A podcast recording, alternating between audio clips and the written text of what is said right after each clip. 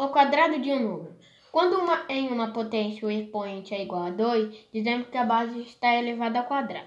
Veja a apresentação geométrica de alguns números elevados ao quadrado. Aí temos só apenas um quadrinho, que é, que é 1 elevado ao quadrado, que é igual, que, que também é 1 vezes 1, que é igual a 1.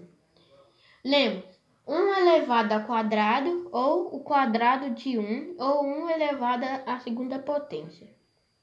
Aí a gente aqui temos quatro quadradinhos. Dois, dois na linha e dois na reta, que também é 2 elevado ao quadrado, que, é, que também é igual a 2 vezes 2, que é igual a 4.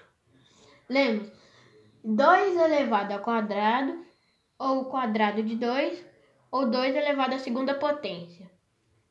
Aí, aí a gente tem três bloquinhos para é, horizontal e três bloquinhos para vertical, que também é 3 elevado ao quadrado.